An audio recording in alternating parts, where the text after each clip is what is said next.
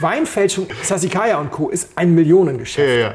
Aber billigen Chianti zu Das ist fälschen, noch das ist ein. Ja, Milliardengeschäft. ich wollte gerade sagen, Ja? das zieht richtig, ja. Die größten Skandale, die wir da hatten, Flaschen aus Katalonien, ein paar Mal im Kreis gefahrener LKW und dann war es Bordeaux.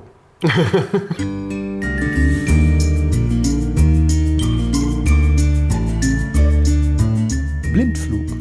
Ein Weinpodcast aus den Untiefen schwarzer Gläser.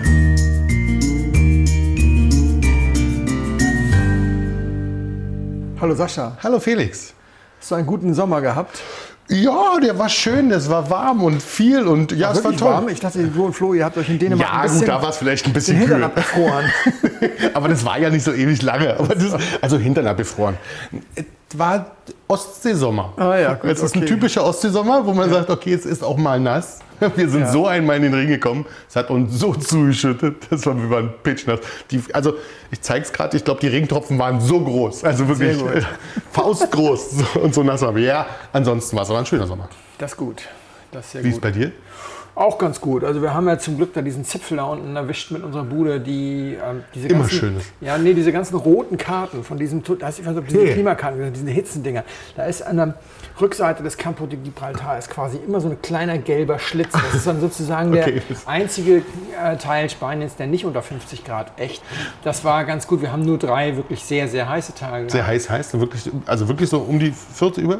Das ging einmal auf 39 über Wow. 40, ja. Oh. Aber ich war in Murcia äh, auf der Durchreise, auf dem Hinweg, als äh, es 45 wurden. Als, da war abends dann Tagesschau. Ich witzigerweise hat meine Frau mir erzählt, übrigens Murcia war heute in der Tagesschau. Und da habe ich dann mal den, äh, die Tür aufgemacht und gedacht, so, oh, 45 ist. Das ist krass. Ja, aber es war nur auf der Durchreise. So, wir sind bei dir. Es, Ja. Der Sommer ist zurückgekehrt, die Tür ist auf. Wir werden also ein bisschen Friedrichshainer Geräuschkulisse haben wahrscheinlich. Aber ich würde sagen, wir würfeln daneben einfach mal los. Ne? Du bist Gastgeber, du darfst anfangen. Vier. Die sechs. Ich würde ja eigentlich mittlerweile gerne mal nicht anfangen. Ja, dann nimm nicht die gezinkten Würfel. Wir trinken einen Schaumwein, ein bisschen gereift, namens Kechte und Monle von der Deutschen Weinentdeckungsgesellschaft gemeinsam mit dem Weingut Wehrheim unter kräftiger Mithilfe von Volker Raumland. Das ist, glaube ich, ein jahrgangsloser Sekt, aber ich weiß, dass das 2011er Basiswein ist, der 2014 degogiert wurde. Warum, erkläre ich gleich noch. Ups. Hups ist gut. Kauerschluck. Hups klingt nach viel zu viel eingegossen. Ja, ich habe ein bisschen viel eingegossen, aber ich habe auch nur ein bisschen Durst. Ah, Gestehe ich. Also, cheers. Cheers. Oh, das riecht. Mm. Das riecht und schmeckt, als ob ich es kenne. Das riecht und schmeckt gut. finde ich. Ja. Mark Andrews hat mir geschrieben, ein Leser, ein Hörerbrief. Wie man aus Ihrem Podcast immer wieder heraushören kann, sind Sie der Meinung, dass die Qualität des Weines im Allgemeinen, allgemein in den letzten beiden Jahrzehnten massiv gestiegen ist. Diesem Urteil schließe ich mich fraglos an, denn das deckt sich mit meiner Erfahrung. Dies schlägt sich unter anderem auch darin nieder, dass immer mehr Regionen in der Qualitätspyramide aufgestuft werden, weil der dort erzeugte Wein besser geworden sei. Beispielhaft kann hier die Aufstufung von VDQS-Gebieten zur AOC in Frankreich oder von IGT-Regionen zur DOC bzw. DOCG in Italien genannt werden.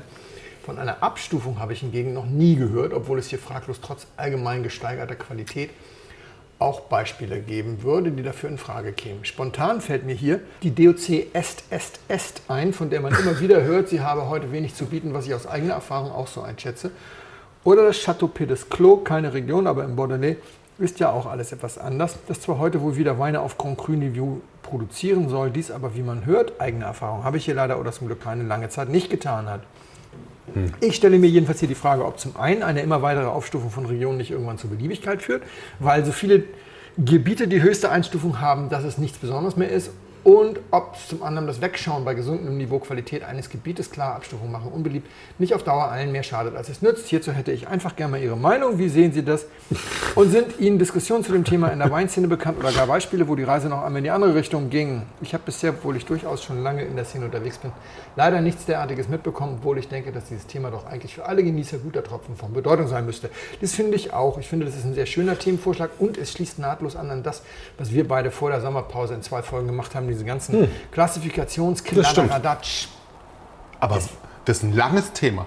Nee, so, ich glaube, es wird kann man schneller nicht so machen? lang. Ich glaube, Okay. es wird nicht so lang. Ich muss einmal ganz kurz eine Sache nochmal erklären. Es passt auch ganz gut, weil es mir auch vor Augen führt, dass ich im letzten Mal oder vorletzten Mal, ich glaube letzten Mal, nicht ganz sauber war. Also reden wir mal darüber, was an Andrews Idee, nein, an Marks Idee, Entschuldigung, Mark Andrews, so, an Marks Idee nicht ganz richtig ist und woran ich vielleicht auch gar nicht unschuldig bin, weil ich es auswähle, nämlich IGT und IGP sind eigentlich keine Pyramidenbausteine. Der IGT, einmal ganz kurz vorweg, damit wir das einmal haben, also dieses T und P ist ja eigentlich nur ersetzt worden. Irgendwann wurde dieses wurde dieses äh, Typica gegen Prote Protetta ersetzt, genauso bei der AOC und AOP und so. Also ich werfe das hier vielleicht ein bisschen durcheinander. Einige haben es übernommen, also nicht. Es gibt Bestandsschutz. Was Ja. vorher AOC hieß, darf auch jetzt AOC heißen und so genannt werden, kann aber auch AOP und wenn ein neuer gemacht Ach werden muss und so weiter. So, also IGT, IGP ist eigentlich kein Pyramidenbaustein. Mhm. Eigentlich ist IGT, IGP Landwein. Der Nachfolger, der offizielle Nachfolger des Landwein. Das stimmt. Die haben ja so ein paar von, die, 1992. ein paar von diesen lustigen großen sind ja auch nur IGP und IGT und sowas. Genau, aber es ist Ja, ja. erstmal, Ja, erst genau, da, Landwein. da kommen Ja, wir auch gleich ja. zu. Also Landwein und genau einige, die nicht nach den Regeln spielen wollen, machen dann halt Landwein, Ja. wie zum Beispiel Maceto ist der berühmteste IGT, vielleicht nicht der berühmteste, aber der Aber ja, berühmteste ja, Fall von genau. jemand, der nicht mitmacht. Eigentlich ist die Basis dieser ganzen Pyramide immer eine AOC, also die AOC Burgund, Bourgogne. Genau. In Blanc und Rouge muss aber nicht dazu geschrieben werden. Die AOC Bordeaux ähnlich. Und in Italien ist es eigentlich auch so. Die AOC oder in diesem Fall ja DOC, Der stimmt. Sizilien Doc, Ja. ist die Basis von Sizilien. Und dann drauf Das bauen baut wir alles Sachen einmal auf. auf, ja. Es gibt eben diese Besonderheit in Italien, dass manchmal die Doc direkt auf die Rebsorten runtergebrochen wird. Also die Doc Sizilien ist nicht auf die Rebsorten runtergebrochen, sondern da sind verschiedene Rebsorten erlaubt und dann wird das auch mit drauf geschrieben. Dann steht da halt Merlot Sicilia Doc oder sowas. In Sardinien beispielsweise ist es anders. Da sind es eben sechs DOCs, die heißen alle Sardegna. Aber das heißt halt eben Canonau de Sardegna DOC, Trebbiano de Sardegna DOC. Das sind einfach die sechs, so gelten aber auch überall auf der ganzen Insel darfst du diese Dockweine machen. Es gibt keinen einzigen Rebstock, der nicht Sardegna, es sei denn, der ist die falsche Rebsorte. Ja, dann hauptsächlich- ist es auch okay, ja. Mein Fehler, wir haben halt in viel über Piemont und Toskana geredet und da ist es nicht so, weil Piemont ist eigentlich sowas wie Rheinland-Pfalz. Also Rheinland-Pfalz hat fünf Weinanbaugebiete. Äh, nämlich Mosel, Mhm. Nein, oh, jetzt muss ich sie alle aufsagen, nein, muss ich nicht, hoffentlich. Verzeiht mir, dass die Pfalz gehört dazu, Rheinhessen. Äh, Hessische Bergstraße gehört, glaube ich, aber auch dazu, also sind es dann doch sechs, weil die auch noch dabei ist. Egal, auf jeden Fall, jede dieser ist sozusagen ein Anbaugebiet und im Prinzip begreift sich das Piemont so ähnlich. Also wir haben den Bereich Lange und da liegt eben überall drunter Languedoc. Wir haben den Bereich Monferrato und da liegt überall Monferrato-Doc und das wäre nach Ansicht eines Piemonteser wäre das wahrscheinlich sowas, Monferrato ist und sowas wie die Mosel und Lange ist sowas wie Rheinhessen. So muss man sich das eher vorstellen. Und dann kommt die große Ausnahme Toskana, weil der zugrunde liegende DOC, äh, IGP ist halt eben doch tatsächlich der Rosso di Toscana. Und in der Toskana ist es wirklich so, dass wer nicht mitmachen will, der macht einen Rosso di Toscana. Und da könnte man dann denken, das ist die zugrunde liegende Ja. Geschichte, weil es keine äh, Rosso Toscana Doc gibt. Warum haben die jetzt diese IGT, IGP? Warum steht da jetzt eigentlich diese Geschichte mit dem Namen drin? Das hat eigentlich äh, eine ganz andere und eine ganz, also hat eigentlich mit Wein nichts zu tun, könnte man jetzt ganz blöd sagen. Schön. Also Super. Landwein war Landwein. Und die großen Einschnitte in äh, europäischem Weinrecht waren die Weinmarktreform, die europäischen Weinmarktreformen. Die eine hat stattgefunden im Jahr 1999. Das heißt, alles, was da beschlossen wurde, ist dann im Jahr 2000 und 2001 mit Übergangsfristen in Länderrecht umgesetzt worden. Und das andere war 2006 oder 2009. Ich habe mir dazu keine Notiz gemacht, ist auch wurscht. Also das waren die Okay. beiden großen. Und diese Sachen wurden zehn Jahre lang diskutiert. Das heißt, Anfang der 90er kam die Diskussion auf, dass wir einen, im Zuge des, der Liberalisierung des Warenverkehrs, bla bla bla, dass jeder Kroate seinen Chiljanek Primitivo nennen darf. Und jeder Badener seinen Grauburgunder Pinot Grigio. Okay. Also musste man sich was überlegen, ob man jetzt Docs für die macht oder ob man irgendwas macht, das eben Pinot Grigio und, und Primitivo nochmal so ein bisschen unterscheidet. Das ist der okay. erste Punkt. Also hat man gesagt, ja, dann machen wir halt Pinot Grigio del Veneto und äh, ähm, Primitivo di Manduria beispielsweise. Ja. Dann ist schon mal völlig klar, das heißt, wir kommt von das. daher, genau, ja. Das ist natürlich nicht so schön, wie wenn es einfach Primitivo wäre. Aber warum die das gemacht haben, und ich habe jetzt übrigens keine Quelle dafür. Das erschließt sich einfach, wenn man sich mal die Zahlen, die Zeitlinien anguckt. Mhm. Okay, ich habe jetzt keinen Vortrag von Professor Dr. Bunselbach, der genau das beschreibt. Okay. Aber das Interessante ist, 1990 war die erste klare Absichtserklärung für ein transatlantisches Freihandelsabkommen, das, was wir unter TTIP kennen. Mhm. 1990, 1992 kam die wichtigste Erklärung, 1995 folgte im Prinzip die Aufnahme der ersten Gespräche. So lange haben die daran gesessen. Und da hat die EU-Kommission schon den Leuten gesagt, übrigens, alles, was ihr schützen wollt, muss hier in die Liste. Sonst klappt es nicht. Sonst klappt es Ja, nicht. okay. Und geschützt wird nur regional. Okay, ja. Alles andere ist Markenrecht, drauf gepfiffen. Das war das Problem so. Na, also dieser alte Champagnerkampf, dass die Kalifornier immer als einzige noch Champagne sagten Ja, zu ihrem Schaumwein. Also hatten die doppelt Grund, ihren Landwein auch schon geografisch einzufärben. Ja, ja, klar, logisch. Und haben dann also diese Regelung gemacht, ein IGT-Wein darf eine Region und eine Rebsorte zeigen. Das ist eine Veränderung gegenüber dem Landwein. Deswegen haben sie das Ding gleich direkt IGT genannt. Und dann war auch das Kuckucksuhren-Problem gelöst. Die kamen dann aus dem Schwarzwald und der Primitivo kam aus Mandurien. Das heißt, wir haben hier eine regionale Geschichte reinbekommen, aber nicht um die Qualität zu beschreiben oder zu verbessern. Das war kein Akt des Verbraucherschutzes, das war ein Intellectual Property Law Move gemacht, weil die EU-Kommission sagte, hier, Denkt dran, das war ein reines Markenthema. Ja, ja. Und deswegen ist es so verführerisch, aber es gibt ja auch nur zwölf IGTs, glaube ich, insgesamt.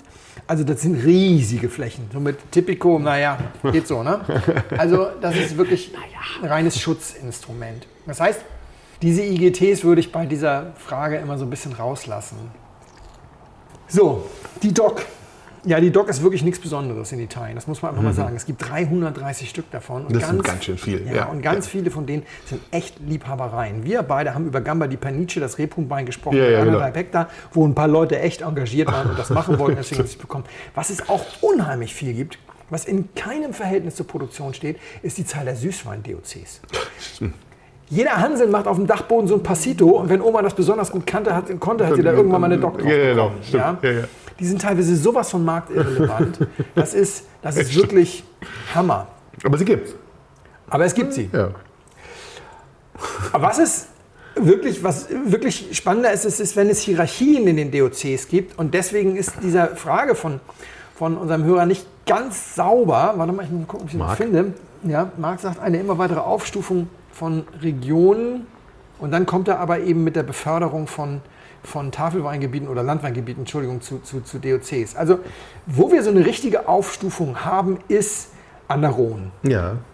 Das stimmt, da kam ein bisschen was dazu. Also, Da haben wir wirklich genau. Village, das Genau. heißt in diesem Fall nicht Rhone Village, sondern Côte Rhone Village, ist wurscht. Dann haben wir innerhalb der Village, kannst du dich auszeichnen, dass du Village schreiben darfst. Dann kannst du dich auszeichnen, dass du den Namen des Village sogar noch drauf tun Genau. darfst. Und wenn du das besonders gut machst, dann wirst du vielleicht irgendwann sogar eine eigene DOC. Da haben die jetzt zwei oder drei in 30 Jahren. Und Dazu der genommen, genau, längste das- Gigondas waren die ersten und das hat 17 Jahre gedauert. Dann Die kam zwei Dörfer, genau, die kamen danach. Das, hat, genau, bisschen, das stimmt. Das sind, das sind äh, und jetzt der letzte war jetzt auch gerade, und jetzt wird vielleicht übernächstes Jahr, weil sie ja 17 Gemeinden hatten oder sowas, die da schon auf der Warteliste standen, jetzt wird es vielleicht mal alle drei, vier Jahre sein. Ich war gerade jetzt im Sommer mit Siguré bei ähm, Nicolas Heni zu Besuch, wir haben ein bisschen ein paar Sachen probiert und so und, und äh, da sind die, das Niveau ist auch wirklich toll und, und das, was da schon im Ortsbereich gemacht wird, ist schon so gut, da hätte etliches eigentlich schon den Prüf verdient. Ja, das, genau, das haben sie aber schon lange gesagt, dass das so ist, dass da lange schon was verdient hätte. Ja. Genau, ja. Es hat bloß ewig Ja. gedauert. Also, Und das sind dann ja auch immer nur ein paar Hektar. ja, ja, genau. Es ist ja nicht riesig. Ja, Und da finde ich tatsächlich, also da können die, wenn sie das in dem Tempo weitermachen, eigentlich sind sie da in meinen Augen sogar zu langsam an der Rhone. Weil Ja. das sind ja sind 13 auf der Warteliste, dann sind in 60 oder 70 Jahren ist dann der letzte da mal drauf. das sind alle, die sind alle Zwei schon beim Tod. Generationen weiter, genau. ja. Ja. Definitiv. schon alle tot. Ja, also gerade so Seguré zum Beispiel, da gibt es schon viele tolle Sachen. Und Ja, ist eine Region, die sich so oder so erstaunt. Die waren ja schon immer gut, aber kennen, kennen wir, weil, aber Ja. tut sich viel. Das stimmt. Da Ja, tut sich wirklich viel. Ja. mit dem Klimawandel haben wir jetzt tatsächlich eben, das Weinziguré ganz spannend, ich war ja auch in Weinbergen, das ist ziemlich hoch, das sah da ganz anders aus als äh, in den etwas tiefer liegenden Dingen. Und es ist in meinen Augen auch Chateauneuf-du-Pape kriegt von allen Seiten Druck sozusagen. Ja, yeah, definitiv. Das glaube ich auch. Also, Also, das das, hat, das das hat Gigon das schon lange voll gemacht, weil die ja. auch höher liegen und sowas. Also da ist der Druck nicht, nicht unerheblich. Also um im Chateauneuf noch gute Sachen zu machen, musst du wirklich ein wahnsinnig guter Winzer sein. Ja. Also, das heißt, diese Form der Beförderung, finde ich, geht da, wo es sie gibt, sehr, sehr langsam voran. Meistens werden nicht die IGTs befördert, sondern die IGTs bleiben und einzelne Blubs kommen mhm. dabei so heraus. Und das ist dann wie Gamba di Pernice oder sowas. Da muss man sehr genau aufgucken, ist das jetzt eigentlich wirklich eine Qualitätsbeförderung also so manche DOC, wollte ich eigentlich sagen, ist wie ein Heimatmuseum in irgendeinem örtlichen bayerischen Dorf, in das du reingehst, weil du den Bus verpasst hast. Ja? Schön. Und du gehst da rein und denkst, ja. wenn das hier niederbrennt, das baut keiner wieder auf. Ja. Weil eigentlich vermisst das keiner. Ja. Ist ja nett, dass da die Sense hängt. Ja, Schön. Schön, wir haben jetzt auch eine Identität, aber puh, also hier reist keiner an, um in dieses Museum zu gehen. Deswegen würde ich das nicht so hochhängen mit dem DOC. Mit dem DOC, die Krux ist jetzt die DOCG dieses Märchen, dass die DOCG besser ist als die DOC. Ja, da, da, spielen ja auch die Regierungen mit, das tun die schon. Es gibt 73 DOCG, ja. also nur 73 versus 330, aber das gesamte Bolgeri, die ganze Luxusbude, da ist nur eine DOC. Bolgeri Sassicaia ist auch nur eine DOC. aber Suave Superiore Asti Chianti Frascati sind alle DOCG. Ja, also Frascati auch Superiore Asti. Mhm. Warum eigentlich? Weil dieses G, Garantita, das ist vor allem eigentlich ein Fälschungsschutz. Okay. Hm. Was ist der wichtigste Unterschied zwischen einer DOC und einer DOCG? Weißt du nicht, ich will dich hier nicht vorführen, nee, weiß nee, keine Sau. Aber los. DOC darfst du außerhalb des Gebietes füllen, DOCG nicht. Ah. Das ist super. Es gibt in Bremen einen tollen Biohändler, die haben ein Pfandsystem. Die kaufen mit dem Tankwagen guten DOC-Wein in Italien, Füllen, füllen in den Bremen Pfandflaschen. Die Pfandflaschen werden in ganz Norddeutschland distribuiert. Die werden nur nach Bremen zurückgeschickt. Da gibt es vier Spüler dezentral, ja. ganz wenig Kilometer. Ja. Wenn du das mit italienischem Wein machen würdest, ist auch noch Bio und alles. ne? Wenn du das mit italienischem Wein, was du da an Leergut hin und her karren wirst, wäre Wahnsinn. Ja, Wäre Wahnsinn klar, alles. Total. total super, geht Schöne aber nur Idee. mit DOC. Ja. Weil leider die größten Fälschungsskandale sind leider die wundersame Verwandlung in DOC-Weine. Da fährt dann so ein LKW ein paar Mal im Kreis. Ja? Also Weinfälschung ist, Sassicaia und Co. ist ein Millionengeschäft. Ja, ja. Aber billigen Chianti zu das fälschen, das ist ein Milliarden. Ja, ich wollte gerade sagen, ja? das zieht richtig. Ja. Die größten Skandale, die wir da hatten, 22 Millionen Flaschen aus Katalonien, ein paar Mal im Kreis gefahren, der LKW und dann war es Bordeaux.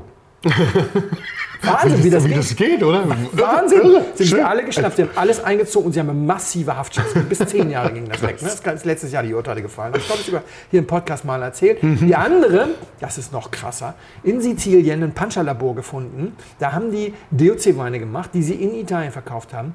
Da war gar kein Wein drin. Das musst du dir bitte vorstellen. Wir haben aus Weinresten, ja. also nee, aus, aus Abfällen und Resten der Weingewinnung. Das heißt nichts anderes, als dass die Trester aufgekocht ja, ja. haben. Die haben roten Trester aufgekocht, noch ein bisschen Farbe zu, Wasser, Zitronensäure, Alkohol, ein paar Aromen und dann noch ein bisschen Zucker drauf. Ach, die Flaschen gefüllt und als DOC-Wein in Italien verkauft. Also was für feine Gaumen das auch waren, die das gekauft haben. ja, Total. Lief gut. Je billiger Aber, der Wein, ja, ja, ja, klar. desto Aber, schlimmer kannst du das fälschen, weil die Leute, die das kaufen, eben selber auch nicht mehr so. Ah, das ist jetzt eine ganz das schlimme. Jetzt, ja, genau, ist ganz aber schlimm, es aber ist es ist wahr, ja. ja, ja Wahrheit ist weder rassistisch noch nee, nee, nee. Diskriminierend oder sowas. Das ist schon so, das stimmt. Ist so. Und deswegen, so, deswegen würde ja heute würde ja auch gar kein Tankwagen mehr im Kreis fahren, bis er Bordeaux ist, weil der Bordeaux-Fassweinmarkt dermaßen im Eimer ist. Damals hast du also aus der Preisdifferenz zwischen einem katalonischen Restwein und einem Fasswein Bordeaux, 40.000 Liter gehen in so einen Tanker, das waren 40.000 Euro, die du da verdient hast mit ein bisschen im Kreis fahren. Das war in Ordnung. Das kann man machen. Also ja, lohnt sich das im Kreis fahren. Und deswegen, das geht besonders gut bei Frascati und bei ne, Frascati ja, ja. Fatti und Sohave und Asti und Chianti. Deswegen sind das alles DOCGs. Mhm. Da funktioniert das so. Der Winzer gibt also nach der Ernte, wenn alles abgepresst ist, zählt er seine Liter und gibt das an beim Amt und kann später auch nur so viele Steuerbanderolen okay. für seinen DOCG-Wein kriegen. Die Weinkontrolle kann jederzeit kommen und Tanks nachgucken und so weiter. Und dieses Papier, das kennt ihr alle, dieses rosa Papier. Stimmt. Das kannst du auch nicht in Farbdrucker packen. Das ist zwar jetzt nicht super schwer zu fälschen, aber überall auf der Welt gibt es eine Weinkontrolle, auch in Berlin. Mhm. Die hat das Recht, in jeden Weinladen zu gehen. Und wenn die Banderole komisch ist, dürfen die den Wein beschlagnahmen. Die mhm. haben eine Nummer da drauf, die können, die wissen, wen sie anrufen müssen. beim ja, Dann wissen okay. sie nicht nur, ob der Wein tatsächlich da existiert, sondern auch, in welchem Lot der vom Hof gefahren ist und ob der ja, nach Deutschland ja, gekommen ist oder ob der eigentlich in die Schweiz ging. Weil wenn er eigentlich in die Schweiz ging, dann weißt du, da hat jemand den kopiert und das hier ist eine Fälschung. Ja, okay. Ja, das ist eigentlich der, der, der überwiegende Sinn dieser DOCGs. Ja. Aber der Staat erzählt immer, ja, besonders gut. Ja, Frascati, besonders gut.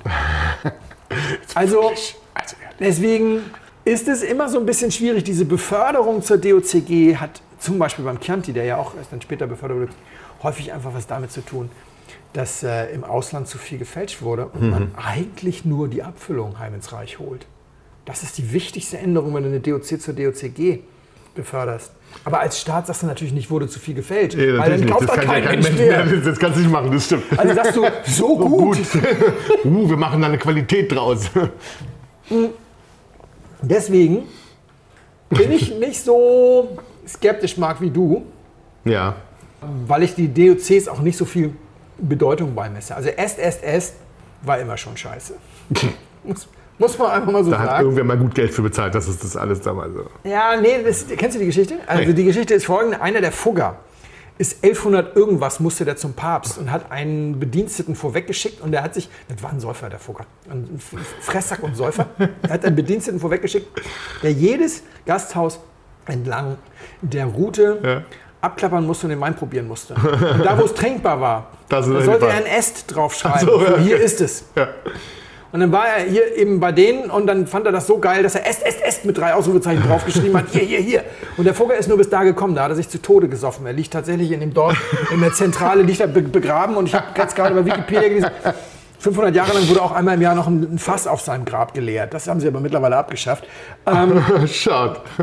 Das ist, so, lebt das ist so eine Trebbiano-Cuvée aus Trebbiano Toscano und Trebbiano hier. Und da gibt es diesen alten Spruch, Schön. dass alle italienischen Weißweine mit Ausnahme der Südtiroler und so ein paar freakiger Sachen aus Collio und, und Friaul gleich schmecken und auch gleich langweilig schmecken. Und, und dafür ist das das Paradebeispiel. Geil. Also ihr wisst, wenn ihr uns jetzt zum ersten Mal hört, das ist kein Ausdruck der Arroganz. Niemand jagt die Ausnahmen so wie ich. In meiner Vipino-Kollektion gibt es so tolle italienische Weißweine, Ja, die ihr gerne übrigens alle mal kaufen könnt. Das ist nämlich auch das andere. Die Leute kaufen es dann ja auch nicht, weil sie auch alle sagen, das ist langweilig. Es gibt so tolle, aber du musst tausend Frösche küssen, damit ein Prinz Ja, schlüpft. Und die Zahl der Ausnahmen ist einfach nicht so groß, dass du jetzt sagen könntest, nee, diese Aussage stimmt nicht. Sie stimmt und Mhm. es gibt ein paar Ausnahmen. Muss ich unterbrechen. Ja. Hier. Ja, ich muss noch einen Schluck. Ich habe noch einen Schluck Durst und das Wetter ist warm und das schmeckt Ja. ganz gut. Also Est, Est, Est ist nicht die Ausnahme. Es, es, es ist nicht die Ausnahme. Das ist schön. Und im Gegenzug, lieber Marc, wenn man jetzt eine DOCG, Frascati, Ja. weil ist Kacke, downgradet zu einer DOC, anders als du denkst, gibt es danach ja nicht weniger Frascati, sondern mehr, weil dann fangen ja wieder die LKWs an zu kreisen. Stimmt. Ne? Weil der Normalmensch hier in Deutschland, der achtet da schon lange nicht mehr drauf. Sonst wäre nicht Primitivo di Mandoria IGT Doppio Passo 15 Millionen Flaschen der meistverkaufte Wein. In Deutschland mit einem frei erfundenen Doppio Passo, was eigentlich ja, so eine Art Fake-Amarone. Wir haben gesagt, je mehr Lametta, desto besser. Das steht da alles Ja, drauf. stimmt. Das komplette Programm mit DOC hat das alles nichts mehr zu tun. Das war früher. Gehen wir zu dem anderen Thema. Bordeaux. Ja. Oder machen wir erstmal Lage. Machen wir erstmal. Ja, Lage, Lage. über, La- Lage- über Chateau Lage ist super. können wir hinterher reden, weil wir hier in, in letztes auch gesagt haben, hier der VDP will eventuell auch ein paar Lagen downgraden und da ist sowas schon passiert. Eigentlich ist das total sinnvoll, dass man Lagen downgradet und dass man auch mal vielleicht so kleine Unterregionen, wenn es sie denn gibt, wie zum Beispiel Dörfer im Burgund oder sowas, mal so ein bisschen downgradet und sagt, so, wir entziehen euch jetzt euren AOC-Status, ihr seid jetzt wieder in der normalen AOC. Nur auf der anderen Seite, weißt du, da bin ich dann immer der Juristensohn. Nicht der Jurist, sondern der Juristensohn. Ich sehe nur die Probleme. Ich weiß nicht, wie man sie lösen kann. Dazu ich müssen. Aber ich, ich stelle mir das gerade vor, du sitzt dann da also in so einer schönen VDP-großen Lage, machst ein schönes GG. Leider ist die Lage ziemlich groß. Es gibt noch sechs andere VDP-Betriebe, Die machen so. die machen leider ziemlich mittelmäßige. Ja. Und im ganzen Kritikerschnitt ist völlig klar, Punktesystem, das kannst du nur downgraden. Lage du- ist scheiße. Genau. Und du kriegst 70 Euro für deine, für deine Pulle, machst 3000 und musst jetzt runtergehen auf 30, weil wird erste Lage. Hast du mal schön, und es wird nur alle fünf Jahre überprüft. Denkst du, warte mal kurz, äh, 3000 Flaschen nach 40 Euro, 120.000 Euro und das über vier Jahre, 84, 500.000 Euro. Hier verklage ich meine sechs unfähigen Nachbarn, weil die sind schuld. Ja. Leute, ihr habt, weil ihr es nicht gebacken kriegt, einen vernünftigen Wein jetzt Ja, zu ja, machen, stimmt. verliere ich 84.000 Euro. Wer ersetzt mir jetzt den Schaden? Ja, ja. Oder den VDP? Oder wen? ja, ja, klar. Huh, ich weiß nicht, ob das nicht ein Eingriff in das Eigentum ist, wo auch das Verfassungsgericht unter Umständen so mal sagen würde, ouch, Leute. Also, das ist ja eine Form von Sippenhaft. Ja, Sowas vor allen Dingen, Dingen stimmt's ja. Ich meine, bloß weil die Lage ist ja gut, ja. Das ist ja, also bloß weil, weil der Winzer quasi Sch- Sch- Scheiße baut. Ja. Also oder mehrere, oder. Ne? Das heißt ja nicht, dass die Lage nicht wirklich. Ne? Das stimmt.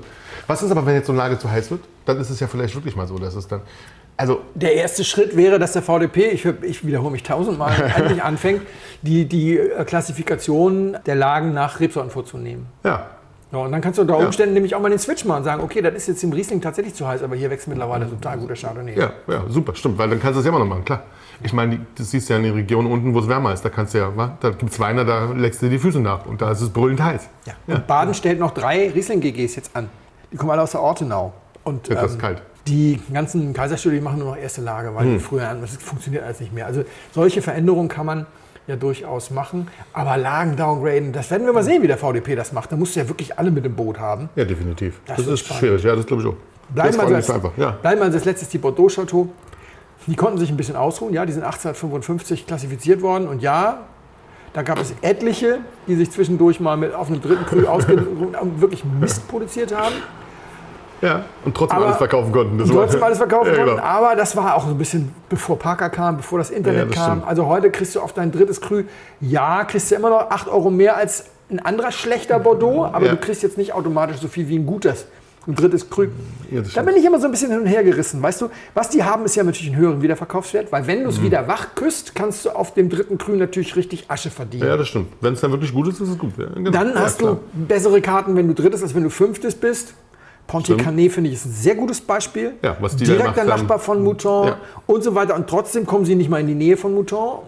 Direkter Nachbar, sie kamen zweimal hintereinander 100 Punkte für 2009 und 2010 und trotzdem sind sie nicht über 200 gesprungen, während Mouton parallel für 95 und 99 irgendwie 1000. Bob, ja, ja, ja. Das Also der eine ist halt fünftes Cru, der andere ist Premier Grand Cru Classé.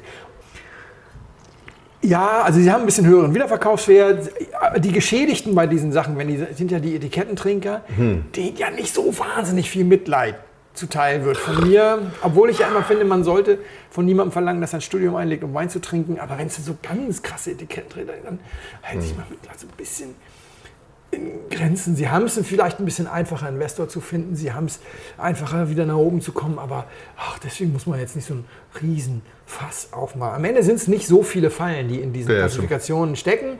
Die Klassifikationen machen das Leben nicht wirklich einfacher, außer man kennt sich wirklich gut aus. Das ist eben immer so. Und wenn jetzt einer irgendwo mal abgewatscht würde, ja, es würde so, was würde es triggern? Ja, so eine kurze Befriedigung des Gerechtigkeitsempfindens. Ja, so eine kurze. Ganz kurz, ja. Ist auch dann wieder weg. wird er wieder denken, ah, Ah. das war's schon.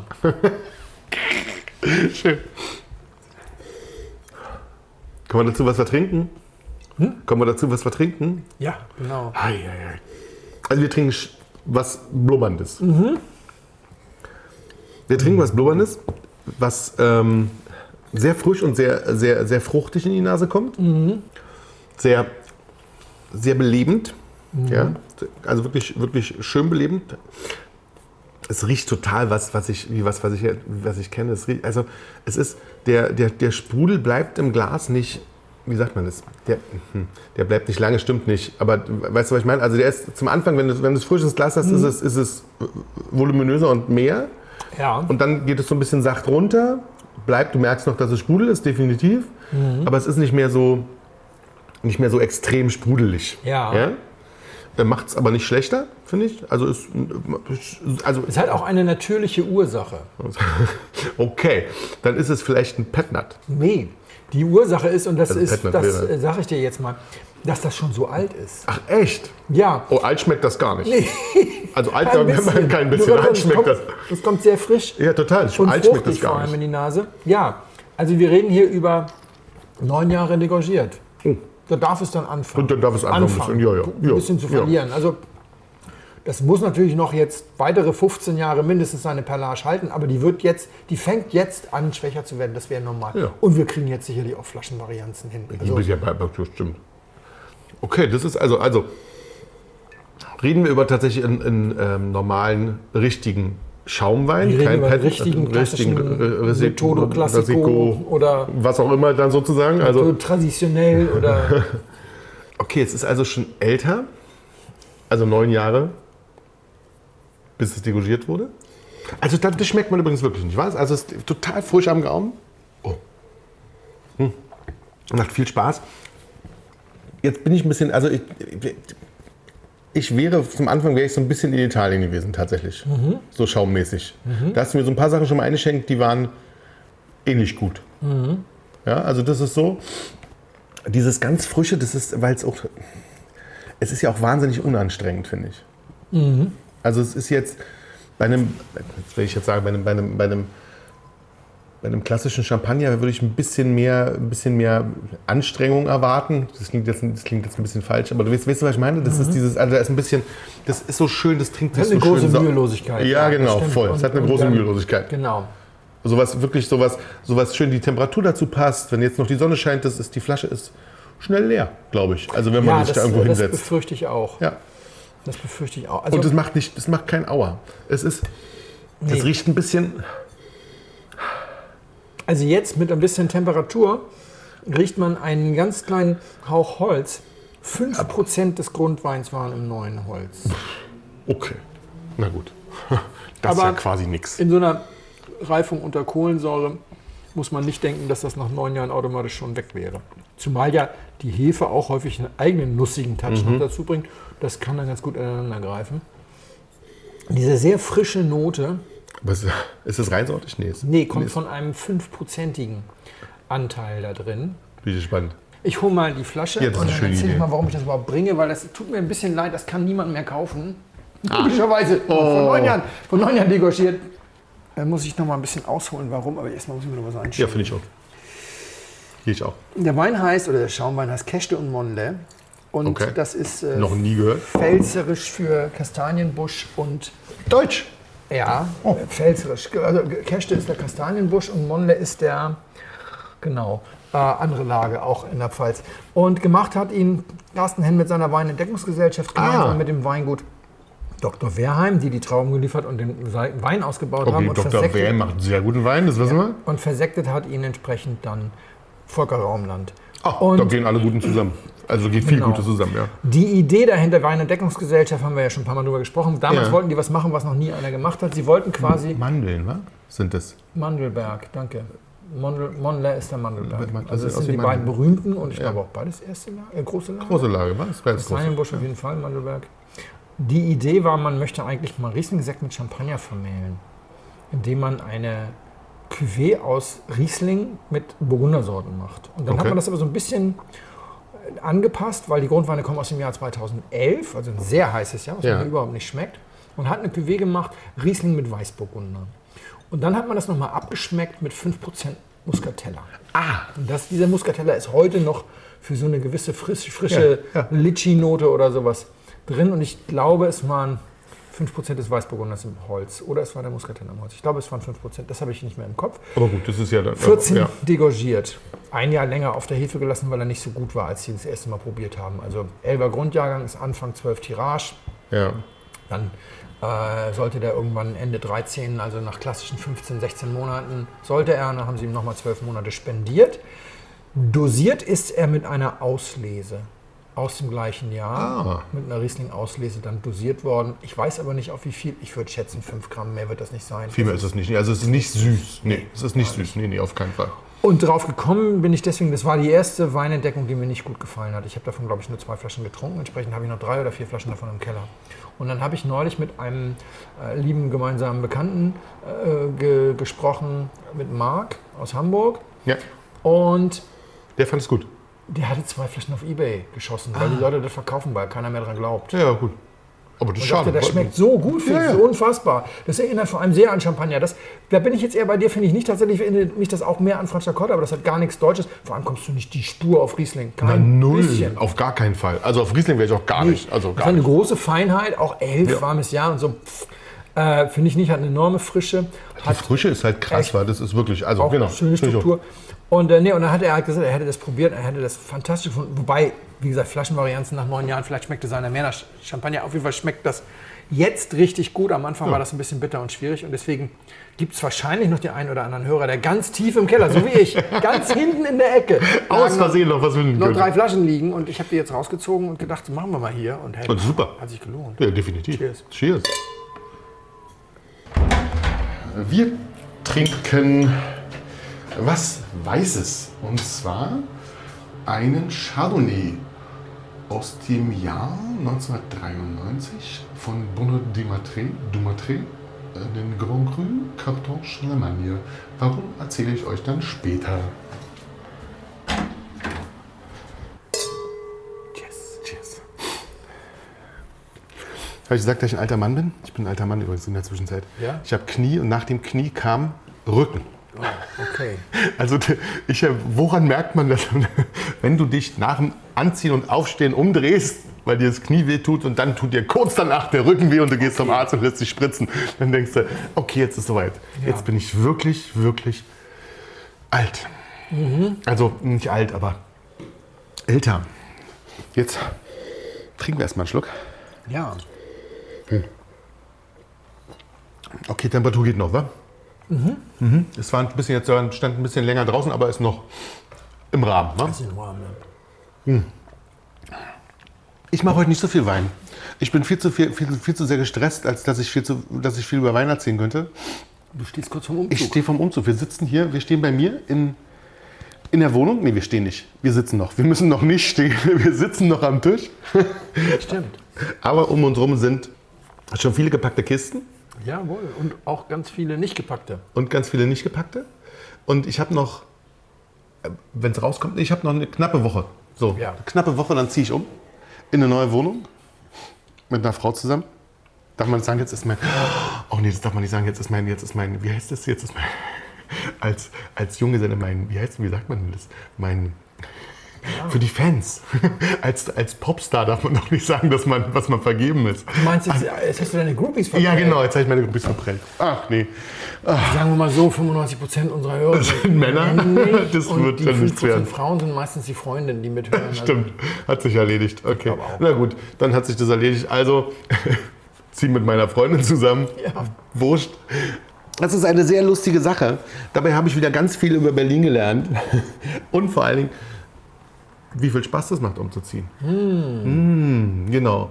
Wenn du dir dann anfängst, nämlich so Kleinigkeiten wie Umzugsunternehmen rauszusuchen und dir überlegst, wie du das denn schlau machst und sowas und dann dir sagst, okay, jetzt nimmst du mal nicht nimmst du mal nicht diesen ganz kleinen Huschelbuschel von um die Ecke, sondern du willst, dass das alles ein bisschen ordentlich mit abbauen und aufbauen und so. Ja? Dann kommt jemand her, guckt sich das an, geht so durch, hier und da und kommt dann mit für zwei Wohnungen, okay, ja, aber aus zwei Wohnungen machen wir eine. Das heißt, es ist, bei mir geht nicht alles raus, es geht keine Küche mit und nichts, ja. Und dann denkst du, okay, dann denkst du, also ich habe dann sowas gerechnet mit so einer Summe. Jetzt könnt ihr mich dann alle schelten. Irgendwas dachte sowas, na ja, komm. Ich weiß noch, ich habe meinen letzten Umzug aus der, aus der Richard Sorge hierher, ist nicht wahnsinnig weit weg, äh, die haben Tausender genommen für den Umzug. So. Ähm, dachte ich, na gut, kommen wir jetzt auf drei. Ja? Drei ohne Küchen und Ja. sowas.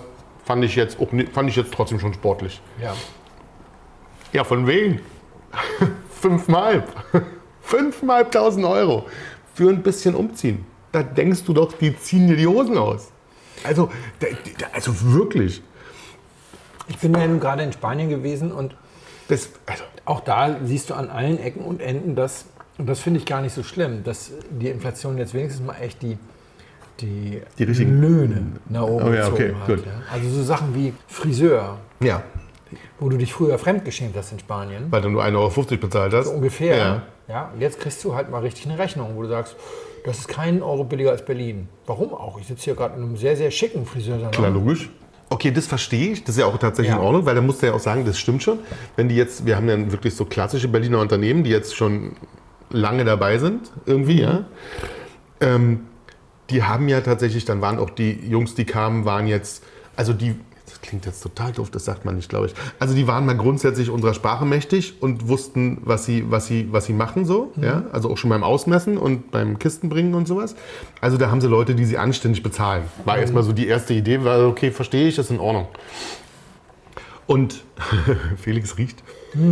Ich mag's. Ja, warten wir. Genau. Warten wir.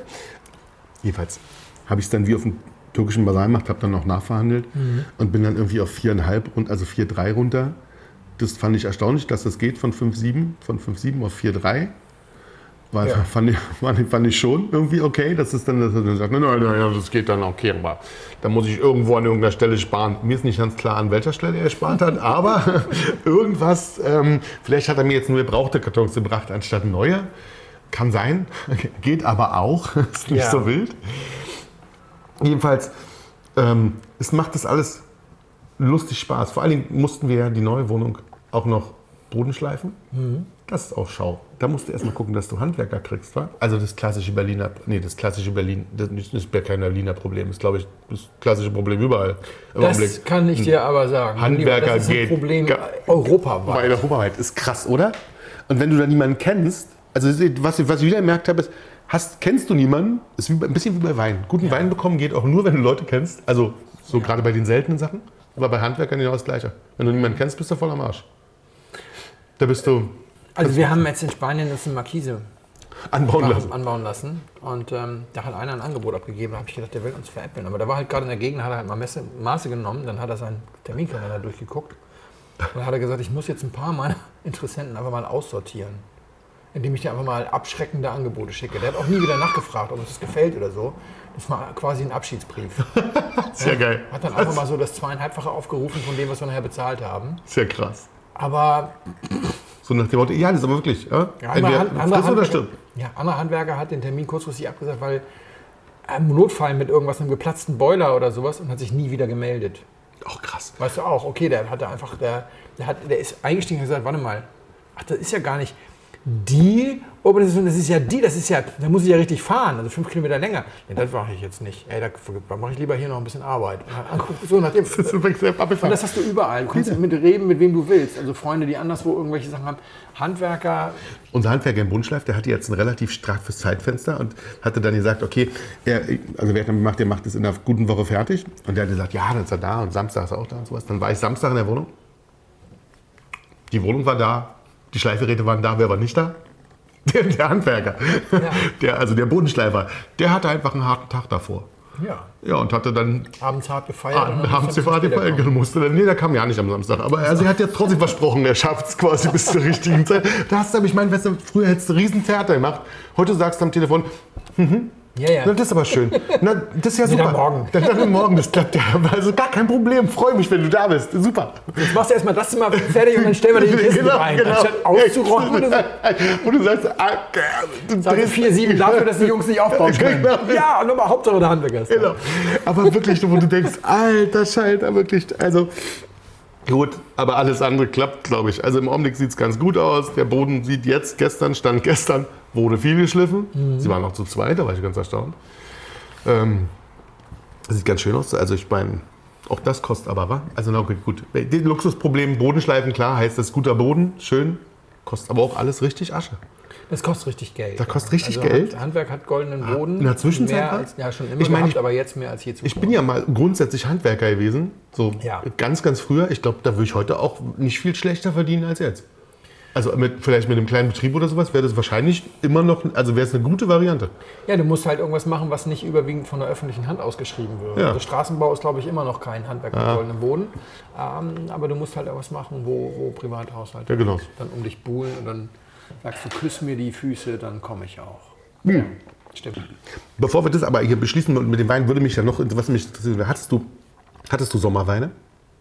Also hattest du so richtige Sommerweine, wo du sagst, da hast du das, also das war dein Sommer durchgehend? Also ich bei mir muss ehrlich, bei Ich- mir war es Sprudel, war? Ich habe diesen Sommer ja wahnsinnig wenig Wein getrunken, ganz Oh. viel Weinpause gemacht, das war mir ganz wichtig. Ich habe ganz wenig Alkohol getrunken. Ich habe Nicht schlecht. Weingüter besucht, die teilweise Aber da hast du probiert. Genau. Okay. Ein, zwei Weine auch geschenkt bekommen. Da hat mir einer einen mitgegeben. Das war so lustig. Ich war in der Rhone bei einem, bei einem Weingut, das heißt tatsächlich Onkel Ernst. Heißt das wirklich? Also Sehr geil. Onkel Ernst. Und hat einen Spitzenwein 99%, Syrah 1% Grenache. Und gibt dir das dann sagen, das ist natürlich 100%, aber das wäre nicht DO-konform. Deswegen ist offiziell ist da ein Prozent Grenache drin. Und so. und ähm, das, das war gut. Ich habe natürlich bei, bei Nicolas ein paar Sachen äh, probiert. Heni, äh, also Malmont ist das Weingut, äh, fand ich äh, schon immer, ich, vor allem die Weißen sind einfach großartig. Aber der tatsächliche Wein des des, der, der, des Monats, ich muss noch die Geschichte drüber schreiben, ist ein Wein, den Jörg Tanisch für mich gemacht hat, wo er wirklich gesagt hat, den mache ich, weil Botmann nicht aufhört zu nörgeln.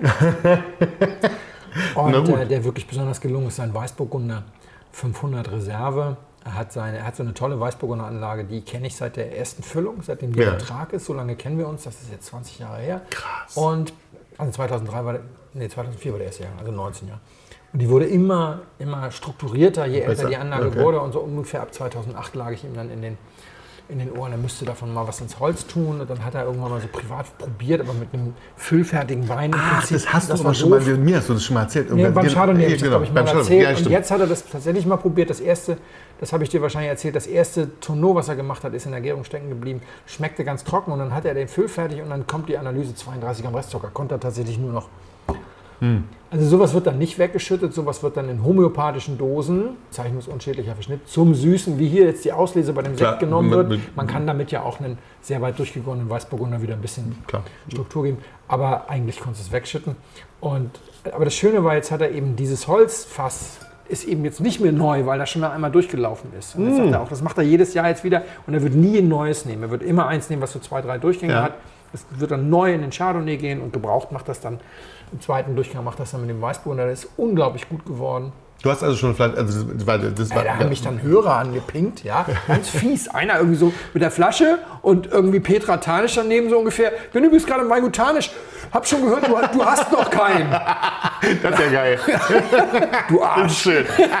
Hat, Großartig. hat er den geschickt und dann war der noch irgendwie stecken geblieben in der Post und dann kam der ganz spät und dann habe ich den tatsächlich ins Auto gepackt und habe den mit nach Spanien genommen, habe den erst in Spanien getrunken und deswegen war das dann sozusagen mein Sommerwein. Sehr geil. Ähm, das war total super und dann habe ich halt festgestellt, dass sieben Kilometer neben unserer Wohnung die südlichsten Weißwein-Weinberge Europas stehen. Das habe ich noch nie mitbekommen. Und dann haben wir da Sieben Kilometer daneben? Ja, ja, direkt. Oh, krass. Also im Nachbardorf stehen tatsächlich, da standen mal 2000 Hektar, jetzt stehen da noch 600 oder sowas. Ist ja aber trotzdem nicht wenig. Dafür, Nicht wenig Moscatel, also alles nur Weißwein, da steht nur Weißwein. Und dann waren ja wir da, haben das Weingut besucht, eins der vier Weingüter besucht und im Weinberg gesessen und ein bisschen irgendwie nach Afrika geguckt und Moscatel trocken ja geil. getrunken. Das war auch sehr schön. Sehr gut. So, los, Wein. Ja, Wein, das ist, wie du wahrscheinlich äh, schon selber vermutet hast, ein Wein, der ähm, ganz viele edle Anmutung hat, aber trotzdem so ein bisschen kalt lässt. Ja, also sehr, sehr edle Holzanmutung. Wir reden hier in meinen Augen über einen Rotwein. Das ist ein Weißwein, sagst du? Okay. Wir reden über Holz. Zigarrenkiste, sehr viel Holz, fein, ganz, ganz feine zu warm, Gerbstoffstruktur. der stand ein bisschen zu lange in der Kammer jetzt. Ja, ja, das noch macht aber einen nichts, ist- wir haben ja noch einen kalten Schluck, wir nehmen ja, Ja, noch mal nehmen wir nochmal kalt. Das ändert das Spiel natürlich ein bisschen, aber ist tatsächlich so, dass er sehr viel Zigarrenkiste hat und wenig Frucht. Das stimmt. Und jetzt muss man ihn natürlich neu bewerten, wenn man jetzt weiß, dass es ein, dass es ein Weißwein ist. Aber finde ich jetzt in dem Fall sozusagen nur fair, die- sozusagen, dass Ja, man da, also weil, für alle, genau. diejenigen, für alle diejenigen, die immer sagen, mir könnte das nicht passieren, wir sind jetzt in der klassischen Situation, schenke ihn einfach, äh, schenk einfach einen Holzfass ausgebauten Weißwein, der noch viel Holz hat. Mit der Temperatur so 14, 15, 16 Mit der Grad ein, genau. 15, Und 16 dann Grad ein und dann und geht es schnell durch. Das Glas stimmt. Ja, total. Also, Aber hier in diesem verstehe Fall auch deswegen, weil wenn das jetzt, also ich habe noch nicht mal eine rote Frucht. Nee, Das nee, war, nee, ne, genau. das- Das, ich hat auch keine rote Frucht, das stimmt. Ich habe ja jetzt nicht irgendwie gedacht, und ja, sondern ich habe immer gedacht, deswegen sagte ich, lass, lässt Mhm. mich kalt, weil Mörderstruktur, schöne Säure, kann man jetzt darüber diskutieren, ob das für einen Weißwein immer noch eine schöne Säure ist, weil die ja eigentlich, aber nee, egal. Also Ja. Mörderstruktur, schöne Säure, sehr viel Zigarrenkiste. Das heißt, das Holz ist auch gar kein Brechstangenholz. Mhm. Nee. Das ist jetzt hier nicht Räucherkammer und so weiter und so weiter. Ne? Und deswegen hatte ich auch, das war der zweite Grund, warum ich auf Rotwein tippen würde, weil ich tatsächlich einen großen Teil der Zigarrenkiste Ja. der Rebsorte zugeschrieben hätte. Ich wäre jetzt also irgendwo in eine Richtung mit ein bisschen Mourvedre dran oder sowas, weißt du? Da in, Ja, die, Richtung wäre ich jetzt gelaufen, Ja, weil ich gedacht hätte, das ist auf jeden Fall aus dem Wein. Entsprechend bin ich jetzt natürlich völlig blank. Jetzt müsste ich nochmal neu probieren. Hast du noch einen Kelch Ja, klar. Schluck? Dann machen wir das. Warte mal, dann musst du aber kurz die Augen zu machen, weil dann Mhm. hole ich nur die Flasche und gieß was ein. Und hatte ihn in der Zwischenzeit auch noch mal in den Kühlschrank. Mhm. Vielleicht hat sich noch mal ein bisschen. Aber ich hatte ihn vor, vorhin extra rausgenommen, weil er Ja, halt haben wir auf zu 6 lang- Grad Kühlschrank kalt war. Aber Ja, dann da geht es im Augenblick halt noch viel schneller, als man denkt. Wa? Ja, ja. ja. ja. Es ist dann doch im Moment 23, 24 Grad hier in der Bude. ja. So, versuchen wir es nochmal. Versuchen wir es nochmal. Also in der Nase haben wir wirklich feines Holz- und Zigarrenkiste und Stimmt. Vielleicht auch so ein bisschen Tabakwürze, das kriege ich aber auch im Weißwein hin. Mhm.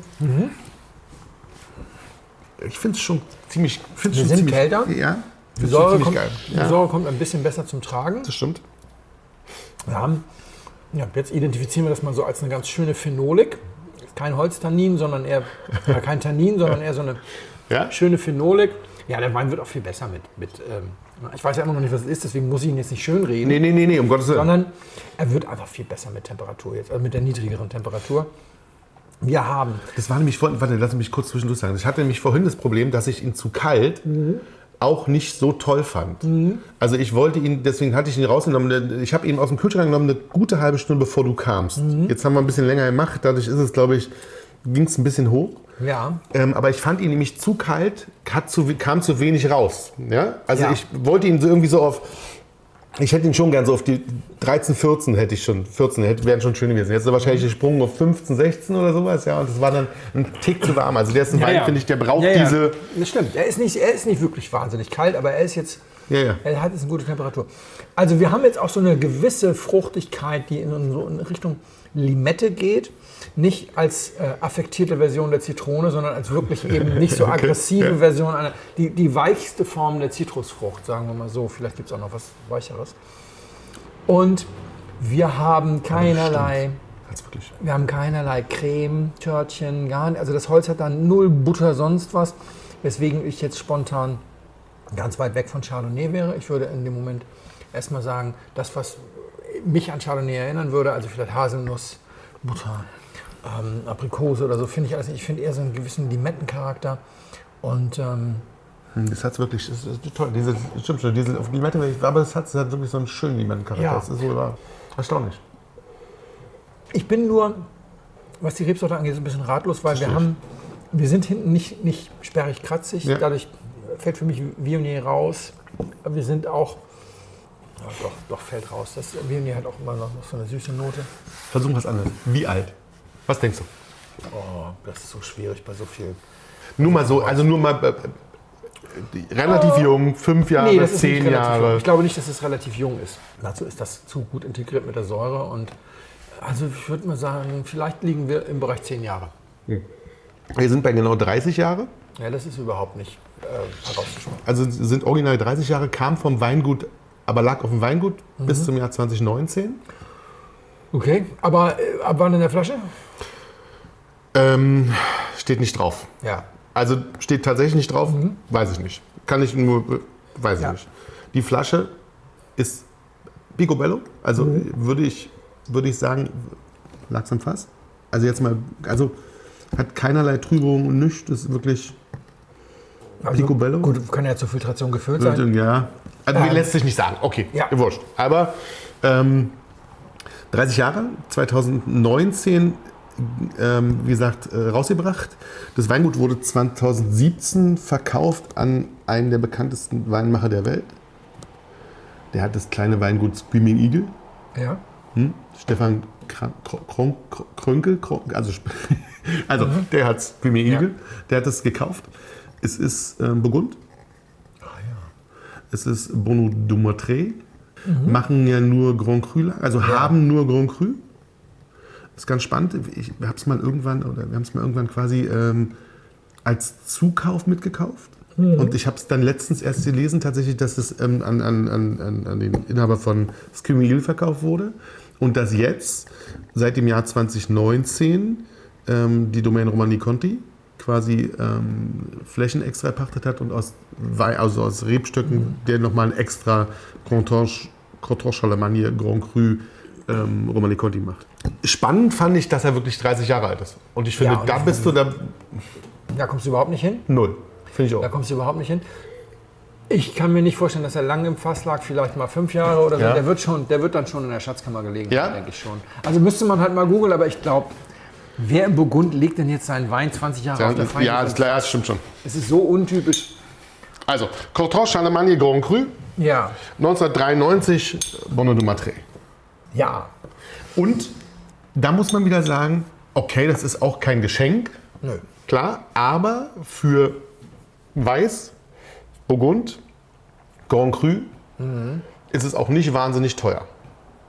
Das heißt unter 300 Euro. Nein, nee, ist schon drüber. Ja, okay. Also, Aber das ist schon drüber. ja, okay. Ja, okay. Also, Aber das sind ja Alter sozusagen. Ähm, aber in der Dings, dann ist es schon, also ähm, ist es schon wirklich gut. Was sie, was sie bei dem Jahrgang halt sagen, ist, dass 93 war lange, lange wirklich ein Jahrgang, der unglaublich sperrig war. Und ich glaube, deswegen lagen die auch so lange. Ja. Den konnte man nicht trinken.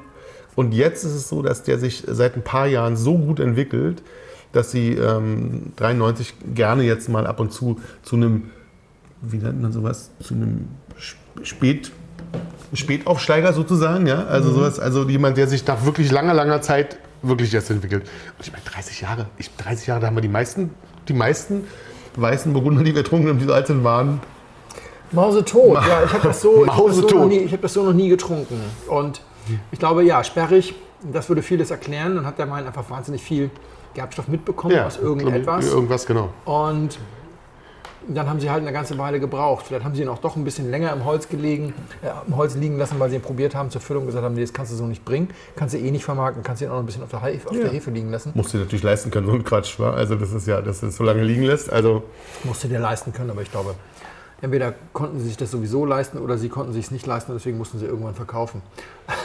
stimmt. knows? Wer Werden wir nie rausfinden. Stimmt, wir nie Auf rausfinden, jeden stimmt. Fall. aber aber ist, schon, ist schon spannend. Ich hätte ihn gerne auf dem richtigen Fuß sozusagen kennengelernt, Voll. den Wein. Aber ist auch jetzt mal ganz, ganz interessant und äh, ich freue mich vor allem auch gleich mal die Farbe zu sehen. Mhm. Daraus wird mir vielleicht auch was. Ja, vielen Dank, mein Lieber. Sehr gerne. Sehr geehrte Damen und Herren, im Namen von Flugkapitän Felix Botmann und seiner Crew möchte ich mich ganz herzlich bedanken, dass Sie sich heute für Blindflug entschieden haben. Wir hoffen sehr, Sie hatten eine angenehme Zeit an Bord and we wish you a safe onward journey und allzeit einen guten Wein im Glas.